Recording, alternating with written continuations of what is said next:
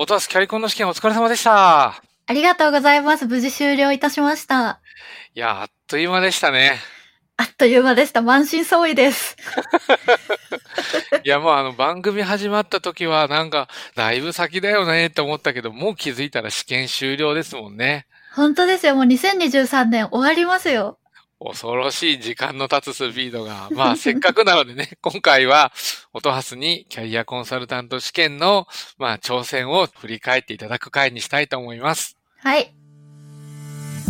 キャリアコンサルタントをもっと身近に元アイドルがキャリコンを目指す元アイドルでキャリアコンサルタント試験に挑戦中の戸塚音葉です。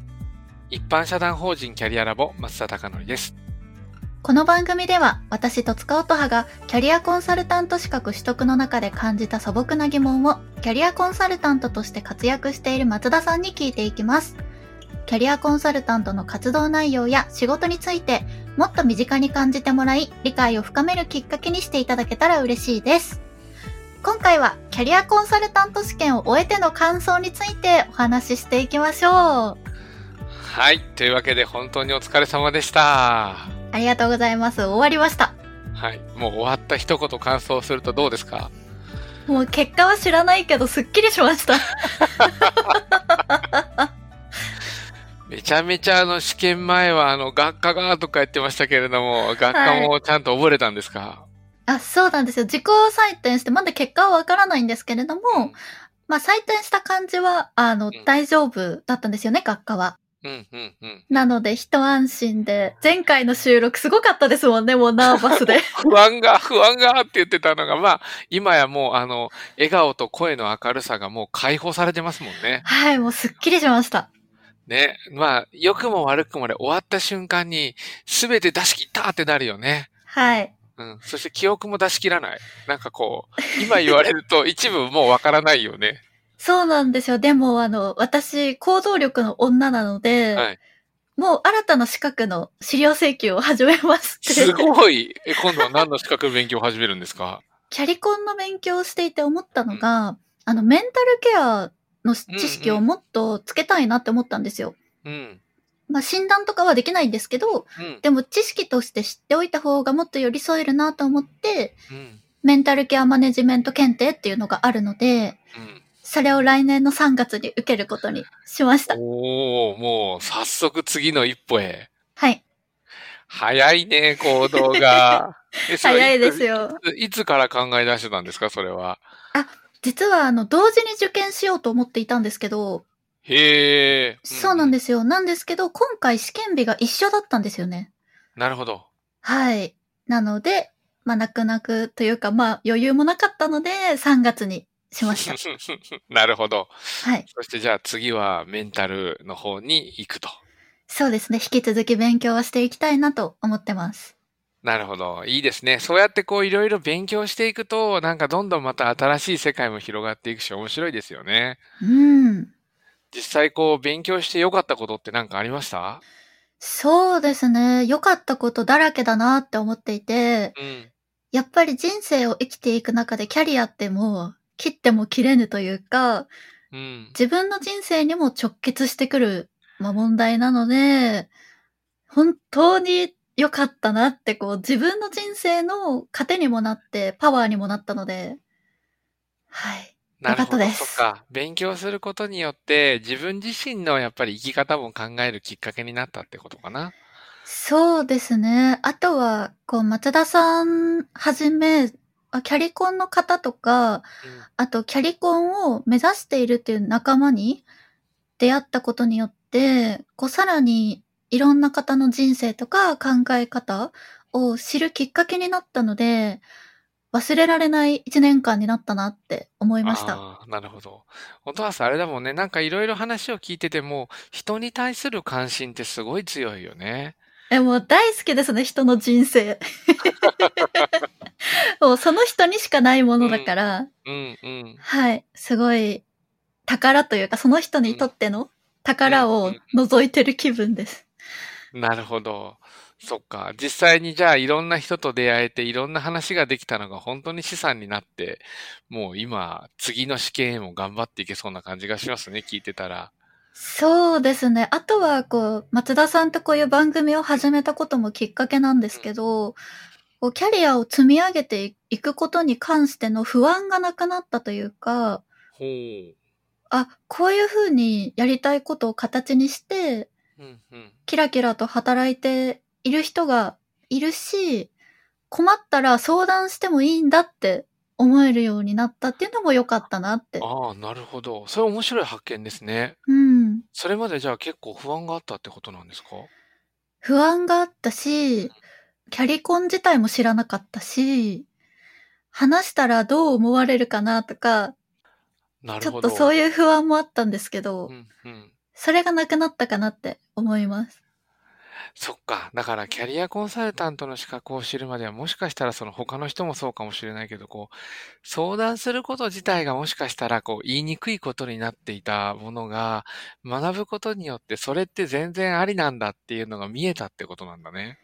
見えましたね。視野が広がったなっていうふうに思いまうーす。ん、なるほど。いや、それはなんか、面白い勉強の効果だね。他になんかこう、勉強してみてこんな気づきがあったってあったりするんですか？かなりこう内省になっちゃうんですけど、うん。他の人をあの許すキャパが増えた。どういうこと？ちょっとそれ詳しく聞きたいけど。え、あ許すキャパが増えたってどういうことなの？うん。なんでしょう、私は頑張ることが偉くて、うん、うん。自分のやりたいことをやってる自分も好きだし、うん。そういう生き方が当たり前だと思って、多分生きてきた節がありまして、なるほど。あの、授業の中で最初にその人のうんお話を伺うときに、やりがいって何ですかって聞いちゃった時があったんですよね。へえ、なるほど。で、はいそしたらそんな誰しもやりがいなんて持って働いてないよって怒られたんですよ。そらそうだね。あの、必ずしもみんながみんなやりがいバリバリあって働けたら逆に言うとキャリコンいらないしね。そうなんです。で、そこでハッとして、うん。あ、私は、なんて視野が狭い、その物差しで、うん自分のことも人のことも見てたんだろうって、そこで気がついて、なるほど。ほうはい。ほうほうなんかいろんな人の、その人にとっての軸があれば、どんな生き方でもいいし、うん。その人にとっての幸せを一緒に見つけていって、気づいてもらうのがキャリコンなんだって気がついて、はいはいはい。生きるのが楽になりました。へえ、ちょっとそれ不思議なんだけど、それまで思ったのが、器が広がって楽になるってどういうことなの？うん、なんか自分自身の首も多分絞めてたんですよね。頑張んなきゃいけないとか、ああ、なるほど。こう、ちっちゃい一歩を踏み出すのがすごい得意なんですけど、うん。私はそこで諦めるのにも結構な労力が必要だったんですよね。うん。うんうんうんけど、まあ、いろんな人と出会っていろんな勉強をしていく中で、諦めることも成功への第一歩だっていうことに気がついて、需要共感自己一致うんができるようになりました。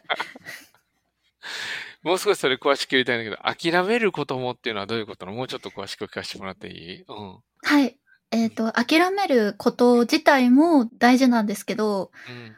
その諦めようっていうのを、こう、うん表に出すのが結構苦手だったんですよね。弱みを見せるとか、うん。一度決めたことをやめてしまうっていうことに関して、周りにどう思われるかっていうのを、すごい気にしてたんだなって今になって、なるほど。はい、感じて、うん。その自分を受け入れられるようになったし、うん。そういう選択肢もいいんだなって思えたっていうことは、他の人にもうんそれをこう提示できるだけの、まあ、自分の気持ちの余裕も生まれたんだなってちょっと振り返って思いました？なるほどね。そっか。多分勉強していく中で、こう、自分自身の生き方の幅が広がってるんだね。話聞いてたら。はい。それはでもなんかすごい発見だし、いい、いい資格の勉強だね。そうですね。なんか私のような、うんこ。う一つのことに立ち向かいすぎている人っうん。ていうのも、あの、キャリコンの勉強すると、また新たな視野が広がっていいんだなっていうのを身をもって感じました。なるほど。そっか。うん生き方に関わる資格なだけに、そのいろんな生き方を許容できるようになると、自分のあり方も許容できるようになっていくっていうのはいいね。なんかちなみに、はい。そうやっていろんな資格で学んだこともあったと思うんですけど、逆に試験勉強は多分苦戦したと思うんですけど、どうでした？試験勉強余裕でした？いや、結構直前まで心配で、実技に関してはもう、採点方式がその正解がないのでわからないんですけど、うん。うん。学科に関しては本当に受験勉強と同じで、うんうん。本当にカタカナだらけで困りました。ちなみにどんな勉強方法したんですか？私はもはうひたすらテキストも買ったし、はい。何回も何回も過去問も解いたし、はい。大学受験を思い出した。そこを聞くとやっぱすごくあの、音ハスってあれだね、努力をするっていうか、頑張り屋って言うとなんか上から目線の言い方がし嫌だけど、こう、努力することに対して本当に目的に対してブレないよね。そうですね。なんか、自分が頑張ってるのが好きなんだなっていうのもでも今回改めて感じました。それどういう時に感じるの？あ輝いてるなってなんか追い込まれた時。どんどん自分追い込んでめっちゃやってるって時に楽しくなってくるんだね。そう、そのゾーンに入った時の集中力。が多分自分自身が好きなんだと思います。なるほどね。なんか全然話それちゃうかもしれないけど、いろんな理論家とかいろんなあれ出てきたと思うけど、個人的に好きな、一番お気に入りの推し理論家とか推し理論みたいなのあったりするんですか？あ、あの、このキャリコンの収録で、クランボルツのうん。プランの8分スタンス？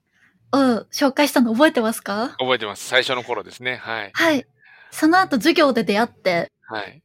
私は今それを胸に生きてます。偶発性理論。確かに。あれはいいよね。あの理論はなんかこう、いろんな意味でこういう、なんていうんだろう、不確実な時代においてあの考え方っていいよね。本当に。そうなんですよ。もう偶然ってチャンスだなって思うので、そのチャンスに変えられるだけの心の余裕をうん。いつでも持ってよって胸に刻んでます。なるほどね。そっかそっか。逆にあの、最後までよくわからなかった理論とかってあったりします？あー、あの、ちょっと苦戦したのが、うんまあ、発達段階？おー、エリクソンのやつ？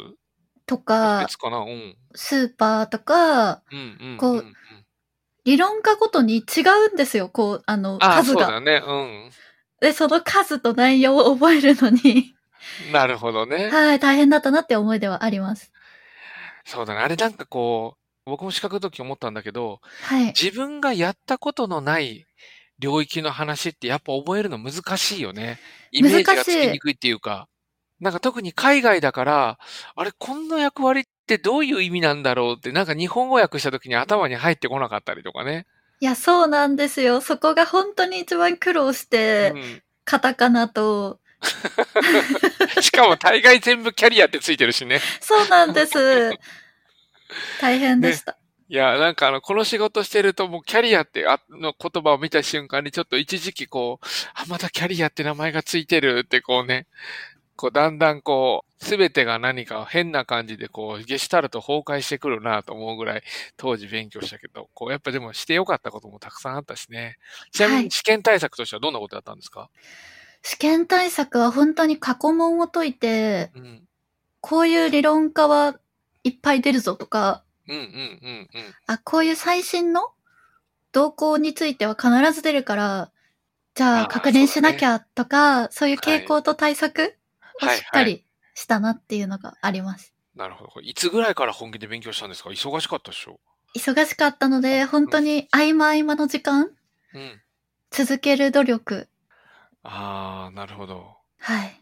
お父さんの場合、こう仕事しながらこんなこう言ったらタレントの仕事もして、かつってなった時どうやって隙間時間って見つけていくもんなの？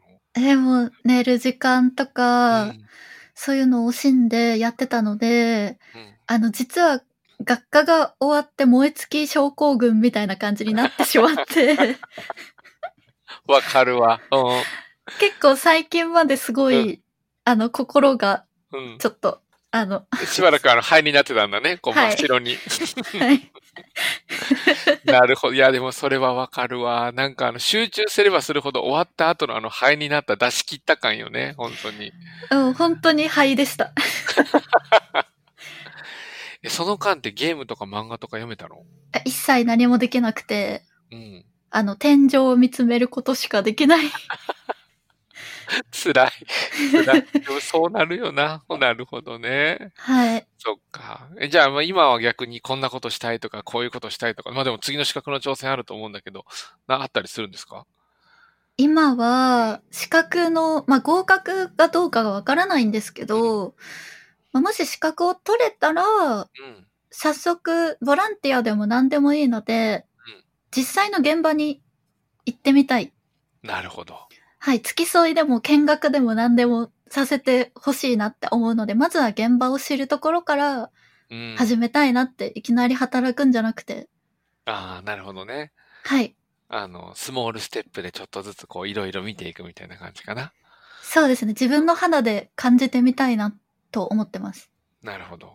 個人的には多分ね、めちゃハマると思おー、う。めちゃハマると思う。そして多分、僕個人としては、ちょっと見るだけじゃなくて、その後も見てほしいなって思ったりする。その後？なんかこう、相談するって変な話だけど、本当に相談してる悩んでる時やんか。うーん。でも、キャリコンの僕やりがいって多分その悩み事が解決して、その人が前に踏み出した時に面白さが伝わる気がするんよね。確かに。悩んでる時ってやっぱり人間ってどうしても悩んでる時の顔をしてるし、悩んでる時のやっぱ思考になってるんだけど、そういう人がプラスになった瞬間、やっぱり表情が変わって、こう、踏み出してるっていうのを実感できる瞬間ってやっぱいっぱいあるんよ。うーんで。そこも見てほしいなって思ったりする。見たい。うん、特にあの、高校生とか大学生、僕は高校生大学生よくメインにやってるけど、は、一年騙されたと思って付き合ってほしいかな。あの、なんだろう。すごい成長するから、みんな。見て、なんだろう。アー体験じゃないけど、ずーっと一年とちょっとずつしか変わってない感じがするんだけど、一回目と最後とかだけ来たらもう劇的に違うよ、本当に。みんなやっぱり成長する。で、その後なんかこう卒業決まって、卒業式とか、社会人になってスーツ着てる姿を見た時がやっぱ一番ね、なんかこう、え、もう泣いちゃいます。そんな。そう、本当にそう、泣きそうになる時あるう。ん。そこまでなんか体験してほしいなっていうのは、個人的に思うかな。なんかその、ね、ついついキャリアコンサルティングってその相談乗ってる瞬間なんだけど、やっぱこの仕事が面白くなるのはその人がその後なんて言うんだろう。どんな人生を紡いでいくかとか紡いでいったかっていうのが、なんかこう後で聞いたり見たりすると、多分音圧的にはめちゃ面白いんじゃないかなと。いや、そうなんですよ。なんかアイドルと似てるなって思ったんですよ。キャリアコンサルタントってやっぱり。えー、どういうこと？私、そのアイドルの時のやりがいがうん、ファンの人が自分のその人生の糧に私がなっていて、その高校生の時に出会った子がうん卒業して、音ハスのおかげで就活頑張れましたって言って就職して結婚とかするんですよ。あーで、もうその人生を見てきて、ああ、なんかこの人の人生にいられてよかったなっていうのがアイドルで一番良かったなって思ったことだったんですよ。で、あそれをなんかなるほどキャリコンでまた感じました。いや、なんか今の話聞いて、アイドルの仕事の深さと面白さを完全には理解できないけど、うん一瞬なんかすごく分かった気がした。似てます。うん。あのね、いや、僕はあの、キャリコンの仕事でやりがいを感じた瞬間ってほぼ同じなんよ。うん。あの、ずーっとニートだった子が就職決まって、で、数年後に結婚した時があって、その結婚式に呼んでもらって、行った時に、あ、この仕事続けてて本当良かったなっていうか、誰かの役に立てるんだっていうのを実感した瞬間、やっぱ結婚式でやったんだよね。あれそうなんでですよやりがい感じるよね。そうなんです。あ、なんかでもそれがアイドルと一緒って面白いなと思って聞いてて、なるほど、と。うん。だ、多分両方向いてるんだね。本当に、そういう意味では。誰かの役に立ちたいっていうところが一緒だよね、本当に。そうですうね。ん。応援するというか。うん。でもそうやって聞いているとなんか、これから先さらに今度メンタルの資格とかも取ったりとかして、いろんな人の役に立てるようになって現場見ていくって考えたらまだまだやりたいこともたくさんあるし、楽しみなこともいっぱいありますね。そうですね。まだあの、キャリアうんのあの視点で言うと赤ちゃんなので、はい。こっからちょっとずつ、まずはあの、自分の足で立てるようにうん。ならないとダメなので頑張ります。楽しみだな。そっか。じゃあなんか本当はもう聞きたいことまだいっぱいあるんだけれども、まあ時間もね、そろそろなので、これからキャリアコンサルタントの資格に挑戦する人にずっと勉強してきて、伝えたいメッセージみたいなものがあれば、どんなメッセージがありますか？はい。とキャリコンで検索すると、ちょっとネガティブなものがサジェストに入ってきたりとかして、当時私も一瞬受けるか迷ったんですよ。うんあの、うん例えば稼げないとか、役に立たないとか、そうだね。うん。そういう言葉って目にするとちょっとショッキングなんですけど、うん。実際に勉強し始めると、そのイメージが払拭されるというか、うん。その仕事として以前に自分の人生にうん。本当に役に立って糧になってくれる資格って、本当にキャリコンはやってきたものの中で私はトップだなって思ったので、へもし迷ってる人がいたら、まずは飛び込んでみてほしいなっていうのが私の気持ちだなって思うので、もし興味があることがキャリコンなんだとしたら、その背中を押したいなと私は思います。嬉しいですね。なんか僕もまあこの仕事15年やってきてますけど、どうしても今、巷のネットを見ると、ネガティブなコメントが、やっぱりね、どうしても先に入ってきたりするけど、やってみて、すごくこういうふうに、オトハスが1年間の中でいろんな気づきがあったりとか、発見があったりとかは、なんかすごく嬉しいですし、なんかこれからやってくれる人にもなんかそのやりがいとか面白さも含めて、なんかこう、ネットの情報だけじゃなくて実際に触れてみて感じてほしいなっていうのは本当に思います。はい。ありがとうございました。はい、ありがとうございました。さて、ここからはリスナーの皆さんからの質問やお悩み相談にお答えしていきます。ラジオネーム、あいうえおにぎりさんからのお便りです。ありがとうございます。ありがとうございます。はじめまして。はじめまして。はじめまして。私は今、キャリコン資格取得を目指している社会人です。先日、養成講座がスタートしましたが、この番組を聞いていたおかげで、キャリコンとは何かがなんとなく理解できていたので、スムーズに授業を受けることができました。1回の授業内容も密度が濃く、大変なのはここからだと思いますが、これからも一緒に頑張らせてもらえたら嬉しいです。これからも番組から得られる気づきを楽しみにしています。とのことでありがとうございます。嬉しいお便りですね。まさに今言ってた話で、うんこれからこの方が1年後同じようにやってよかったって言ってくれたら嬉しいですね。そうですね。あとは、やっぱり番組を聞いていたおかげで、スムーズに授業を受けることができましたって、役に立ててるんだなって、私たち嬉しいですね。本当にそうですよね。なんうかん、聞いてくれた方がこう授業に受けてくれるっていうのは本当なんかこう、今まで僕なんか体験したことない経験だからなんかこうすごい嬉しいですね。あ、ちょっとでもそれがこう届いてたんだって思うとなんか本当ありがたいです。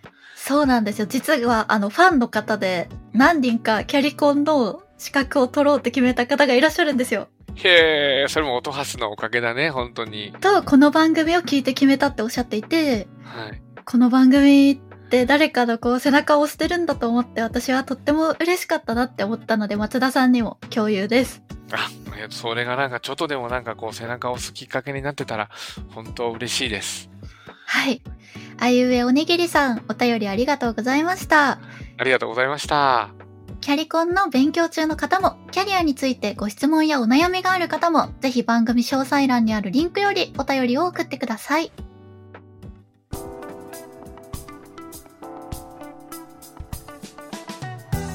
今回はキャリアコンサルタント試験を終えての感想についてお話ししてきましたが、いやー、すっきりしました。もうそうだね。声がすべてあの、跳ねてるもんね。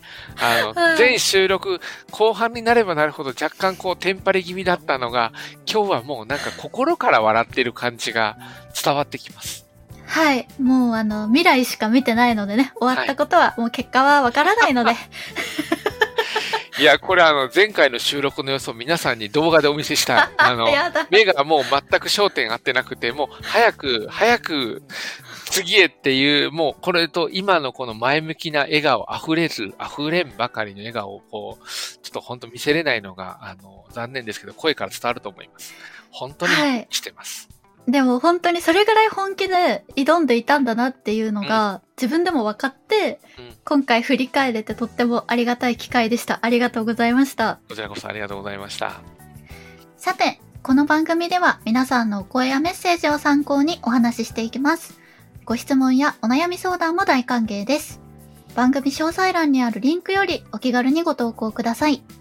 X ではカタカナでハッシュタグキャリコンラジオをつけてポストしてください。